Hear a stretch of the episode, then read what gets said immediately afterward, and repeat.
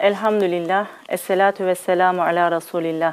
Camia TV'mizin kıymetli izleyicileri, yine güzel bir akşamdan Biz Bir Aileyiz programından hepinize selamlar, saygılar, muhabbetler sunuyorum. Allah'ın selamı, rahmeti, bereketi sizlerin, bizlerin ve tüm inananların üzerine olsun inşallah. Değerli Camia TV izleyicileri bugün yine çok değerli bir konuğumuz var. Düsseldorf bölgemizin Kadınlar Teşkilatı Eğitim Başkanı, aynı zamanda Genel Merkez Hatibemiz ve ilahiyatçı Tünay Ermiş hocamız bizlerle birlikte olacak. Tünay hocamızla biraz gerilere gideceğiz, eskilere gideceğiz. Hatta köklerimize döneceğiz. Geleneksel aile yapımızı, örf ve adetlerimizi konuşacağız. Hocam hoş geldiniz. Ee, biz sizi tanıyoruz Kadınlar Teşkilatı olarak ama çok farklı e, izleyicilerimiz var. Onlara Tünay Ermiş'i tanıtacak olsanız neler söylersiniz hocam? Hoş bulduk, teşekkür ediyorum.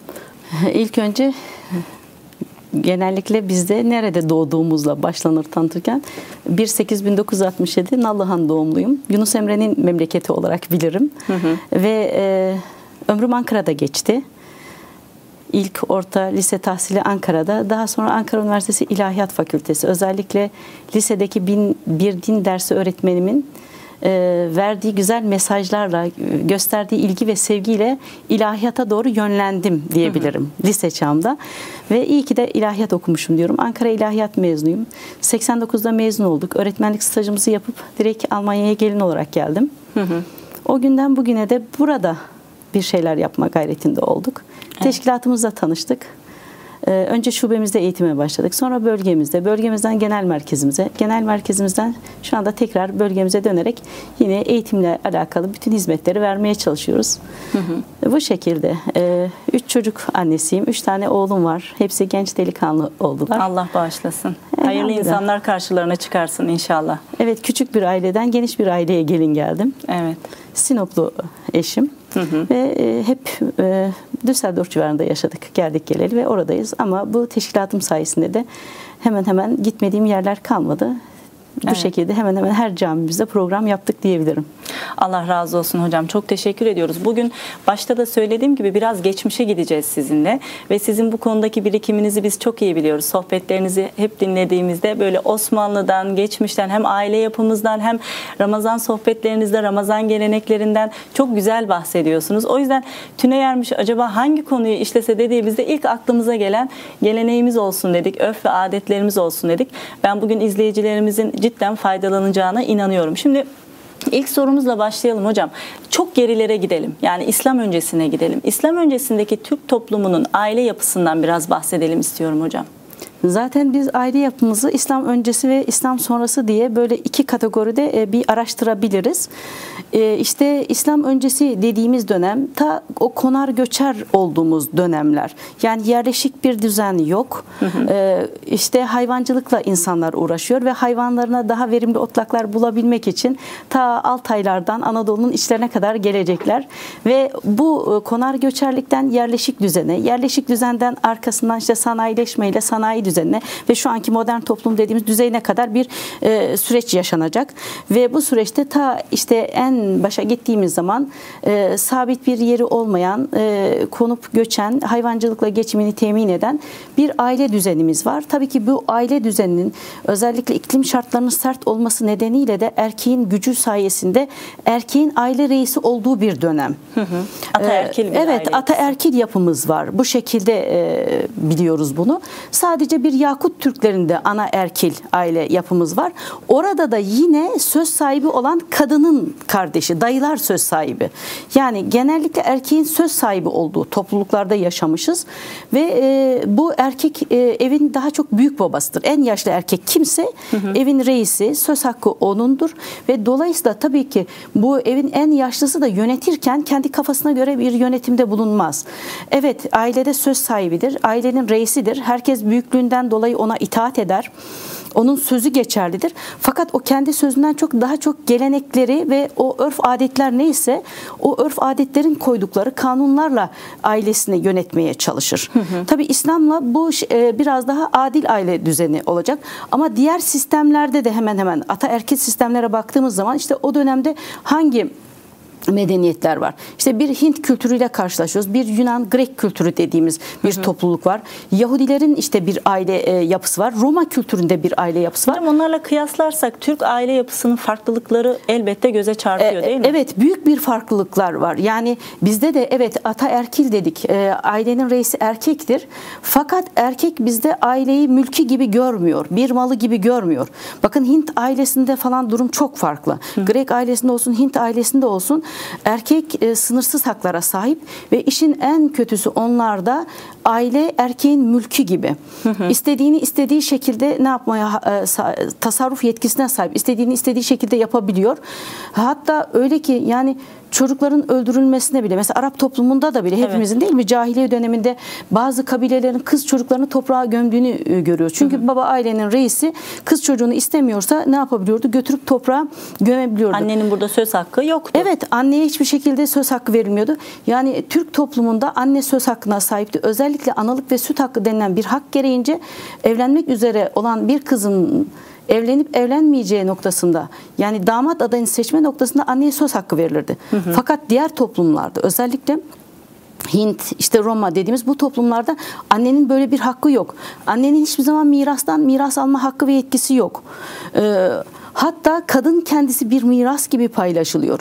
Özellikle hepimizin çok iyi bildiği bir e, olay var değil mi? Mesela hicret döneminde Medine'de Peygamberimiz 50 kişiyi ne yaptı? Uhuvvet teşkilatı dediğimiz yani kardeş olarak e, bir grubun ekonomik e, özgürlüğü vardı. Bir grup mülteciydi.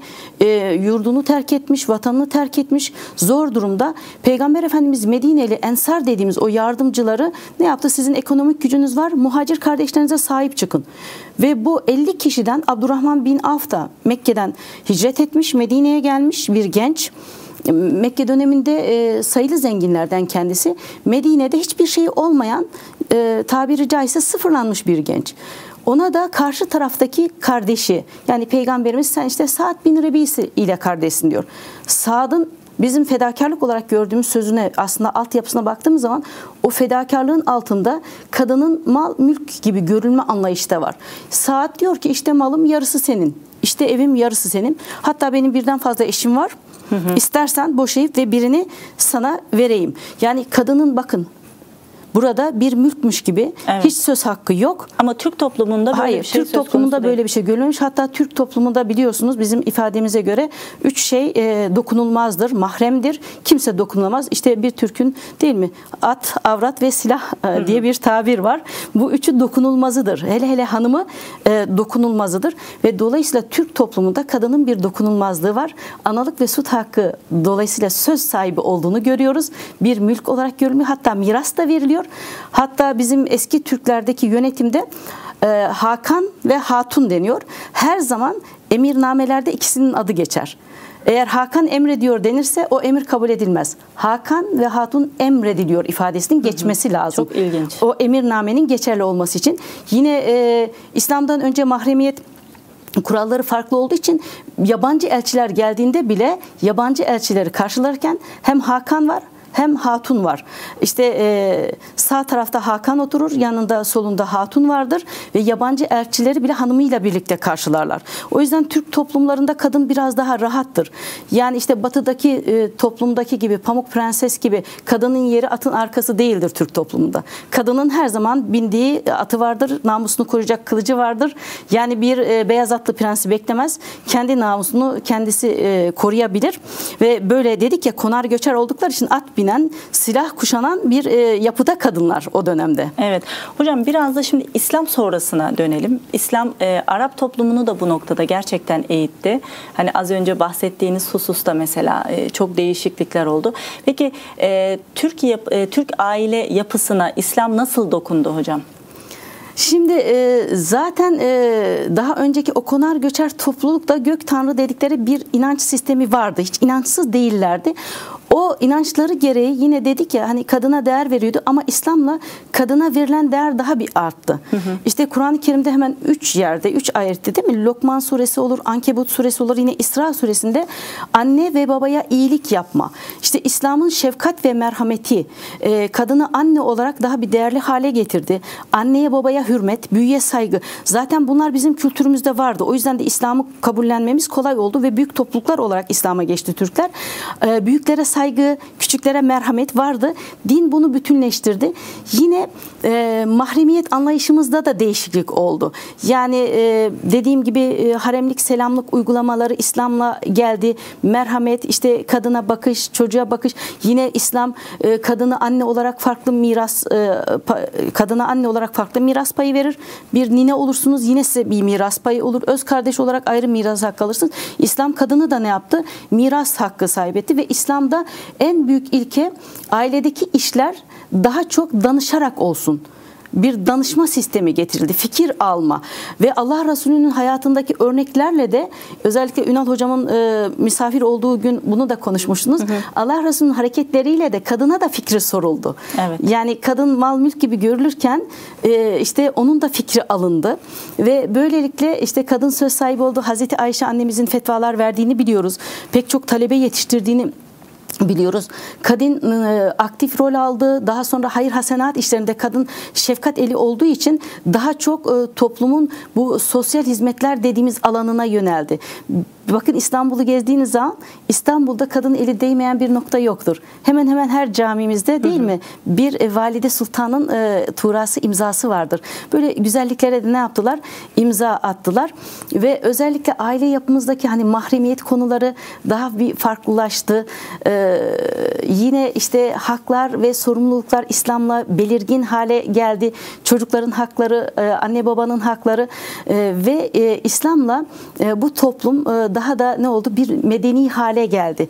İslam daha da güzelleştirdi evet, aile yapımızı. Ama şu, şurada da üzülüyoruz gerçekten. E, şu anda ya da mesela bundan bir işte 100 sene, 50-100 sene öncesine baktığımız zaman maalesef e, Türk toplumunda da ciddi bir dejenerasyon var. Yani yine kız çocuklarının fikri alınmadan evlilikler, işte töre evlilikleri, örf ve adetlerin buradaki biraz sonra değineceğiz. E, ciddi anlamda aslında ne eski Türklerin yaşantısına ne de İslam'ın getirdiği yaşantıya uymadığını görüyoruz. E, bu da bizi gerçekten üzüyor değil mi hocam bu bağlamda? Sanki örf ve adetler din yerine geçmiş aslında geçmişte yaşayan Türklerin de törelerine uymayan, İslam'ın getirdiği ahlaka da uymayan bir yaşantı ortaya çıkarabilmişiz biz. Maalesef bazı tabi bazı kesimlerde diyelim buna. Şimdi hocam buradan e, örf ve adetlerimizi tanıma bağlamında e, izleyicilerimiz eminim burayı çok e, dikkatle dinleyecek ama birkaç örnek vermenizi istiyoruz. Mesela şimdi e, düğünleri en basitinden e, şu anda e, ciddi anlamda anne babaların gözünü korkutan hatta gençlerimizin e, evlilik kararını belki de çokça erteleyen e, düğün geleneğimiz çok çok masraflı şu anda. Peki eskiden nasıldı? Düğünler nasıl oluyordu? Evet şimdi e, gelenekler, görenekler insanı beşikte karşılar, mezarda da uğurlar. Hı hı. Bazen geleneklerin, göreneklerin, e, örf adet dediğimiz o yaptırımlar bazen kanunlardan da daha güçlü hale gelebiliyor. Hani bunda yöresel şartların da nedeni olabiliyor. Bazen bazı gelenekler zamanla değişmiş, yani belki ilk başta o geleneğin e, bir getirisi vardı, bir güzelliği vardı. Bu gelenek zamanla e, ne yapmış? Bozulmuş ve artık günümüzde de yaşanılmayacak bir hale gelmiş. İnsanları zora sokan bir hale gelmiş. O yüzden bu gelenekler hangi şartlarda ortaya konuldu? Bir o e, şartları göz önünde bulundurmak lazım. Hangi topluma geldi ve bu gelenekler e, hangi fikirle ortaya konuldu? E, bunları şöyle baktığımız zaman o gelenek, görenek deyince bu her toplumda var. Yani bizim nasıl düğün geleneklerimiz, göreneklerimiz varsa bulunduğumuz Alman toplumunda da var. Tabii. İşte özellikle biz düğüne nasıl başlar? Düğünler bizde işte eskiden toy olarak nitelendiriliyordu. Ee, önce bir nişan denilen yani düğün öncesi bir e, tören var. Bir yüzük takma olayı var. Fakat bu eski Türklerde genellikle damat kendi yüzüğünü kıza hediye ediyor Damada Hmm. yüzük takılmıyor. Damada kız kırmızı bir kaftan dikiyor. Onu gen- gönderiyor. Kendisi mi dikiyor bu Evet, kaftanı? kendi eliyle diktiği kaftanı. Damat olduğunun işareti o. Özellikle hani bizde al rengi, kırmızı renk e, çok önemli. Sevinç ve mutluluk rengi olduğu için e, şimdi kendisine yüzük takılan kız karşı tarafa bir kaftan kendi eliyle dikiyor. Hatta bu gelenek sanki devam da eder. Şimdi damat kazağı falan örüyorlar. Bizim dönemimizde vardı. Ama bu ne oldu? Benim dönemimde damat kazağı, e, şu anki dönemde de belki hani e, kalktı. Farklı hediyeler Belki bir alıyor. bohça falan mı acaba Yine bu aslında İslam'a gidiyor. Yani evet bu ya. aslında nedir? Bu bohça hazırlama falan İslam'ın hani hediyeleşmek, hediyeleşmek muhabbeti artıracağı için e, insanlar dünür olduğu, akraba olduğu insanlarla ne yapıyordu? Hediyeleşiyordu. Ama bu hediyeler abartılırsa, işte benim verdiğim hediyeyi karşı taraf beğenmezse bugün bunlar ne olabiliyor?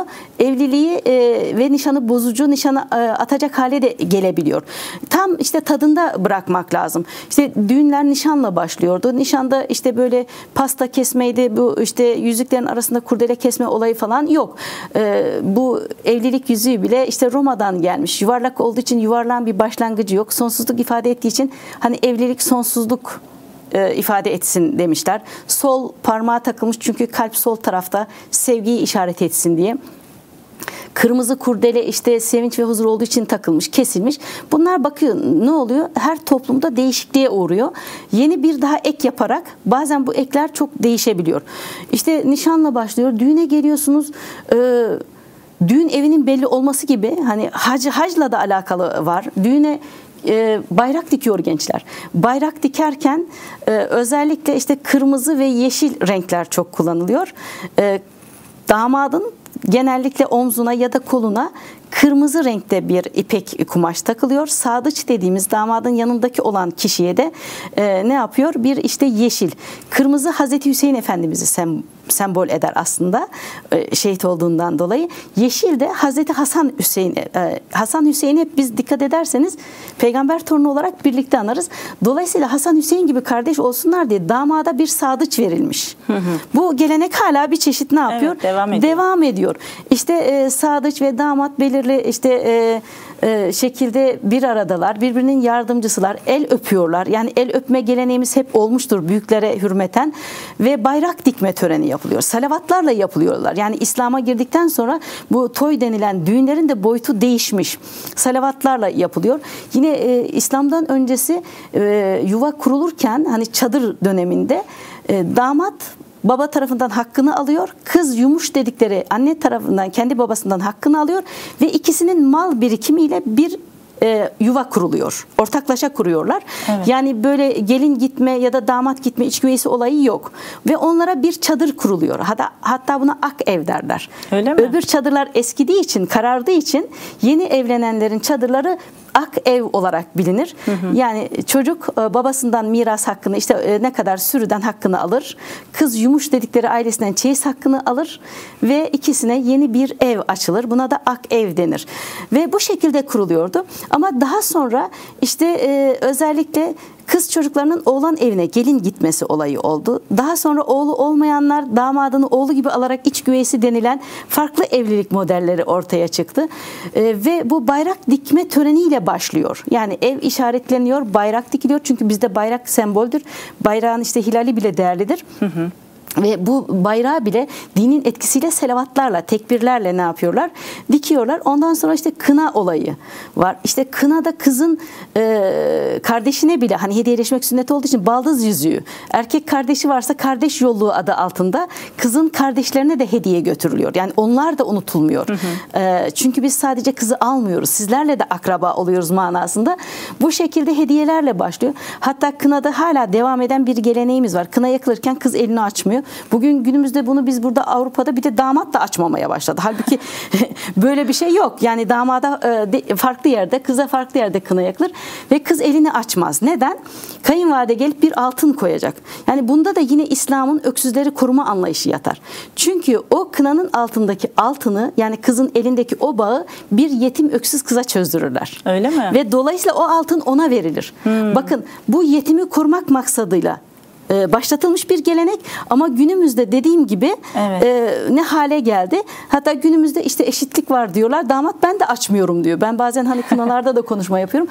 Halbuki bizim bu e, geleneklerimizde hep birini koruma, birini mutlu etme, mutluluk verme anlayışı var ve dolayısıyla gelin kız avucunu açmaz. Kayınvalide onun avucunu açtırmak için bir altın koyar, üzerine kına yakılır ve ertesi gün o eli yıkanırken o kınalı elin çöz, e, işte bir kurdeleyle bir mendile onu çözüp o e, kınayı yıkayan özellikle bir yetim kız getirilir ve ona o altın hediye verilir. Çok güzelmiş Çok hocam. güzel bir Çok gelenek. güzel hani bu şekilde kalsa bu gelenek güzel. Evet. Ama işte bunu biraz daha fazla naza çevirip karşı tarafı yıpratmaya döktüğümüz zaman muhabbet bitebiliyor. Evet, maddiyata dönüyor Evet, muhabbet. bazıları geline diyorlar ki sakın açma. İşte küçük altın yetmedi, çeyrek yetmedi, bütün olsun ve böyle yaparak kayınvalideyi de mahcup ederlerse ileride bu ne olabiliyor?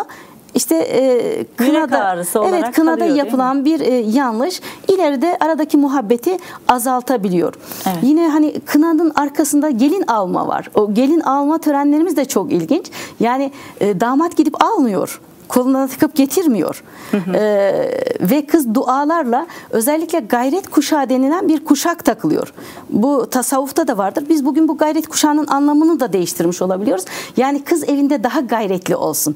Yine baba kızını gönderirken çıktığın ev diken, vardığın ev mekanın olsun diyor.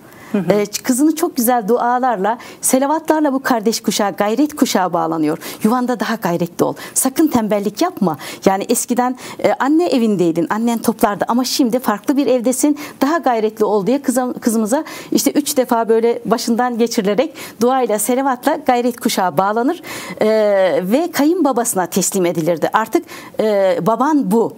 Ee, dediğim gibi çıktığın ev diken, vardığın kocan evi ne olsun?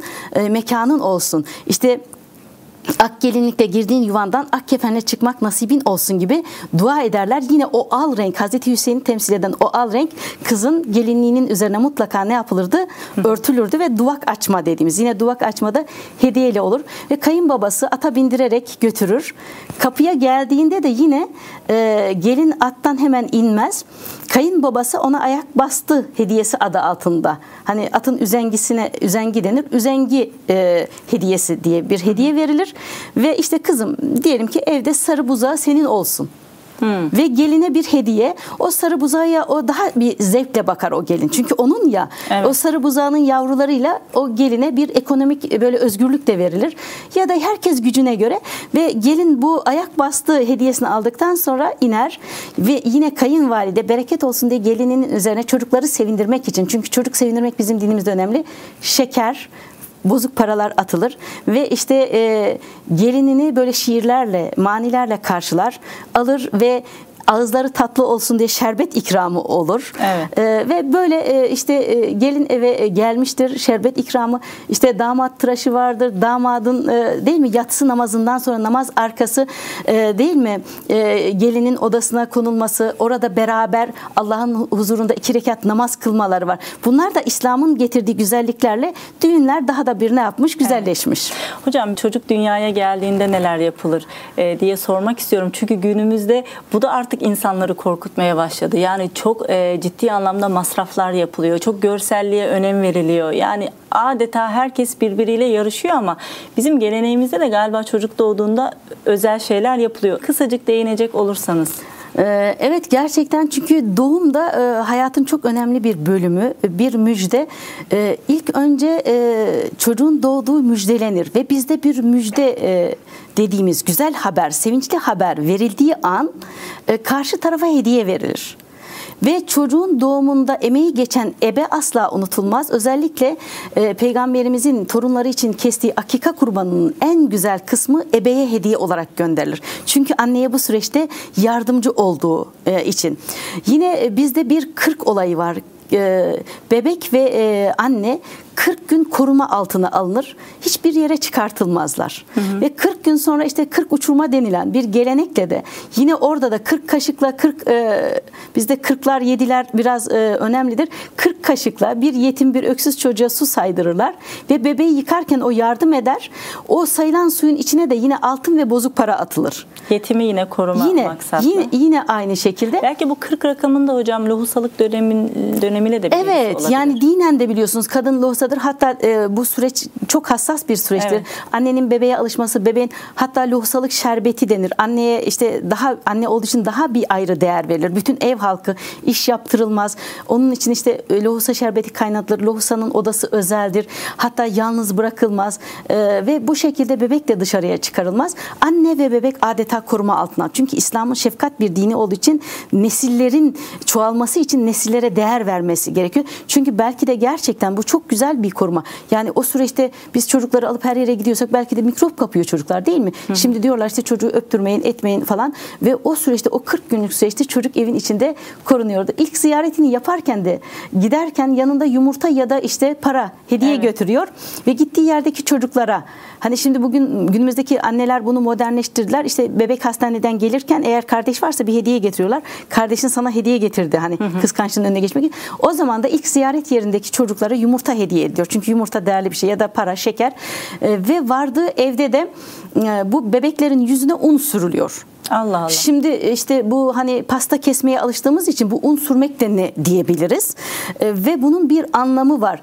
Eğer kız çocuğuysa yani uzun yaşasın, saçları ak olana kadar nine olsun, e, uzun ömürlü olsun diye e, erkek çocuğun da sakal tarafına sürülüyor. Hani sakalı ağrana kadar uzun ömürlü yaşasın diye bebeğin yüzüne un sürüyorlar.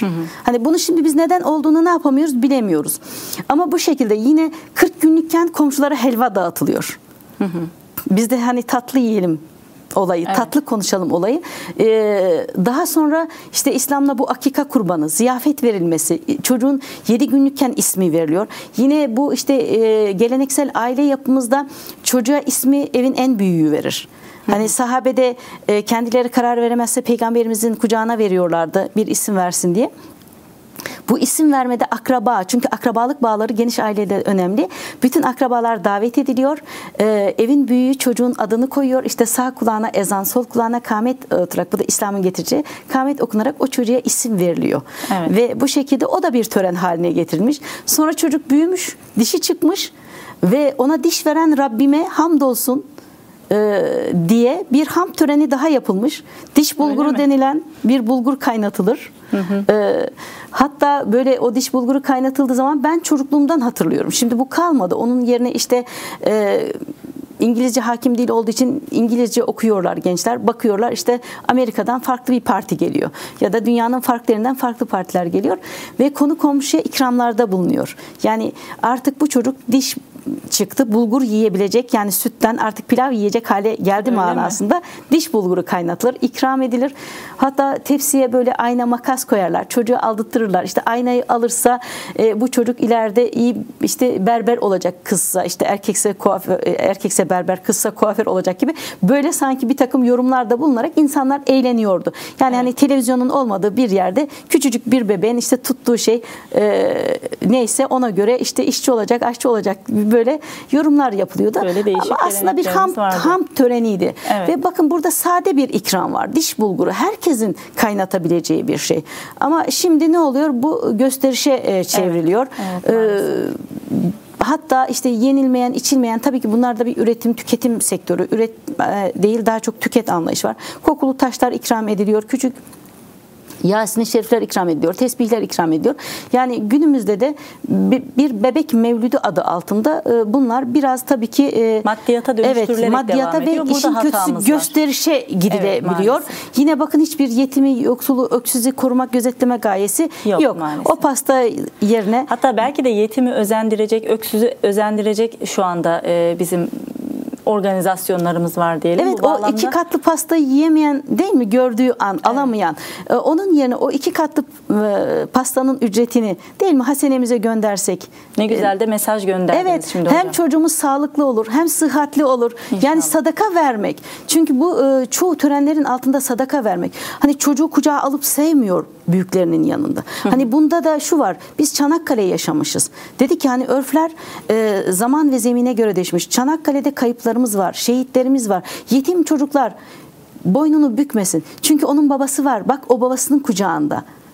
Bunu bu manzarayı görmesin. Yine dul kadınlar eşler yan yana omuz omuza giderse hani ben de eşimi kaybettim demesin diye e, ne yapmışlar? Bir dönem o yetim ve dullara saygılarından dolayı kimse çocuğunu ulu orta yerde sevmemiş. Evet. Kimse e, işte eşiyle omuz omuza el ele kol kola köy e, meydanında yürümemiş.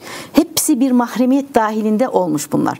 Yani Şimdi yaşanan de- acılar da yeni gelenekleri de getirmiş. Evet şimdi de sosyal medyada maalesef e, hunharca kalp kırıyoruz. Belki de insanları özendiriyoruz. Gerçekten e, adetlerimiz güzel, çok güzel ama e, günümüze uygun yaşayabilmekte. Belki bunu gösterişe dönüştürmemekte. Şimdi hocam oradan farklı bir konuya geçmek istiyorum ben.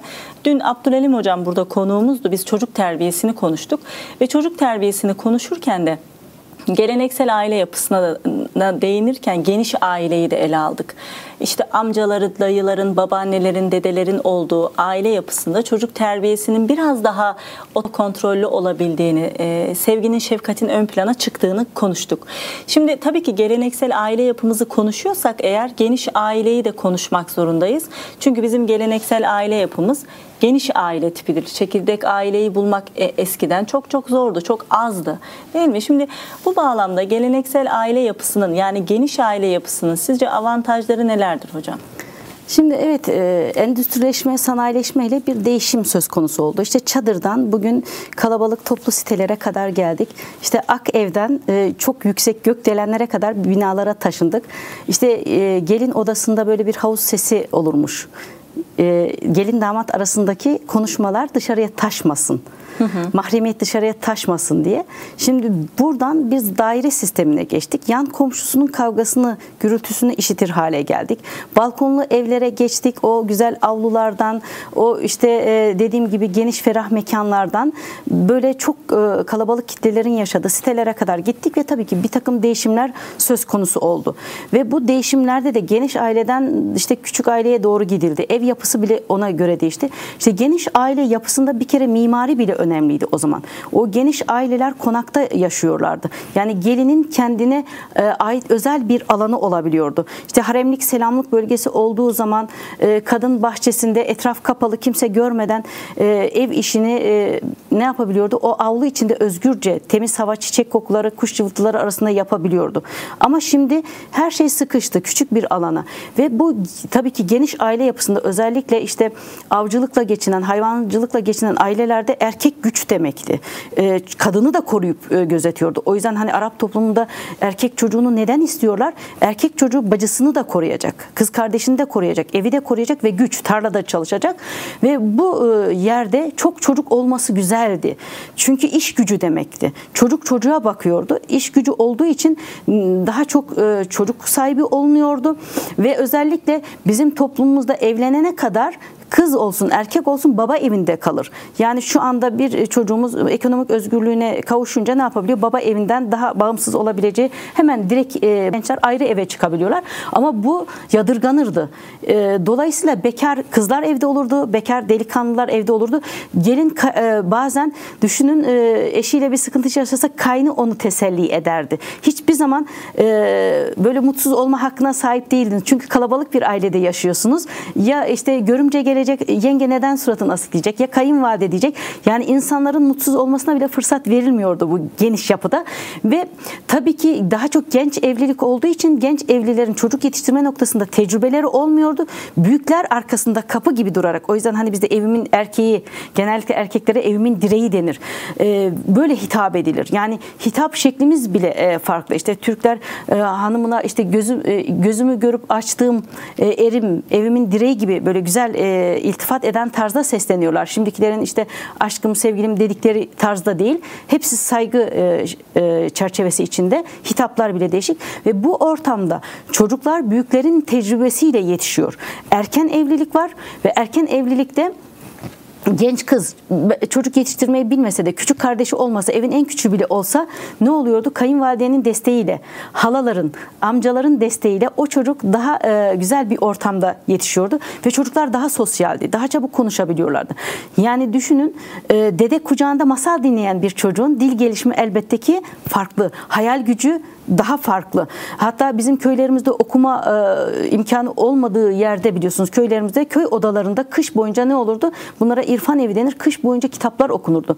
O cahil dediğiniz okuma yazma bilmeyen köylülerden dört divan şi, e, şiirini ezberlemiş. Yunus Emre'nin şiirlerini benden daha güzel okuyan insanlar çıkılırdı. Ve ailede de aile büyüklerinin tecrübesiyle işte dede kucağında, nine kucağında özel bir şefkatle çocuklar daha çok sevilerek e, e, hiçbir zamanda e, şey yok, gelecek endişesi yok. E, niye? Çünkü Allah korusun baba ölse dede sahip çıkacak. Dede ölse amca sahip çıkacak. Ee, ve bizde e, kültürümüzde de hep böyle olmuştur. Ama şimdi düşünün eşinden ayrılan ya da işte eşi ölen bir kadın yalnızlaşabiliyor ve tek başına e, çocuk büyütüyor. Yani aile aileler de çeşitlendi. Hani bu küçük aile, çekirdek aile, nükleer aile dediğimiz gibi bir de tek ebeveynli aile. Yani baba yok. Anne tek başına yetiştiriyor. Patchwork aileler işte. Ev- evet. Anne ayrı baba ayrı. Aynen. Bu tür aileler de var ve e, bir kız hiçbir zaman sosyal güvence isteme gereğini düşünmüyor. Çünkü diyor ki eşime bir şey olsa kayınbabam babam olduğu için bana bakacak. Yine e- eşime bir şey olsa baba ocağı bana her zaman açık. Benim erkek kardeşim bana bakacak ve böylelikle sosyal güvence. Anne babalar da düşünmüyorlar. Benim sigortam var mı? Çünkü evlatlarına o kadar güveniyorlar ki evlatları onlara ne yapacak? Bakacak. O yüzden geniş ailede Güven ortamı da. güven ortamı var. Yalnızlığı tatmıyorlar. Daha iyi sosyalleşiliyor. Dil öğrenimi kolay. Hayal dünyaları genişliyor. Ve bir anne e, gözü arkada kalmadan işe gidebiliyor. Çünkü bugün bir bakıcıya teslim ettiğiniz e, çocuk nasıl büyür? Yani gerçekten insan bazen korkuyor. Yani güvenmediğiniz kişi ama düşünün e, o çocuk onların canı değil mi? İnsan bir babaanneye, bir dedeye gözü arkada kalmadan çocuğu ne yapabiliyor? Emanet edebiliyor. Evet hocam şimdi e, avantajlarını çok güzel anlattık ama eminim izleyicilerimizin arasında e, belki de bu noktada kötü hatıraları canlananlar da olmuştur. Yani geleneksel aile yapısının, geniş aile yapısının acaba hiç dezavantajı yok muydu? Bunun üzerinde de biraz duralım. E, bu yapının dezavantaj değil de zorlukları vardı. E, çünkü e, şu anki gençlik bağımsız ve özgür kararlar almayı seviyor. İstediğini istediği zaman yapmayı seviyor. E, ve tabii ki bu özgür e, bir şekilde bağımsızlığını ön plana getiren gençlerde e, böyle bir ailede yaşamak zor.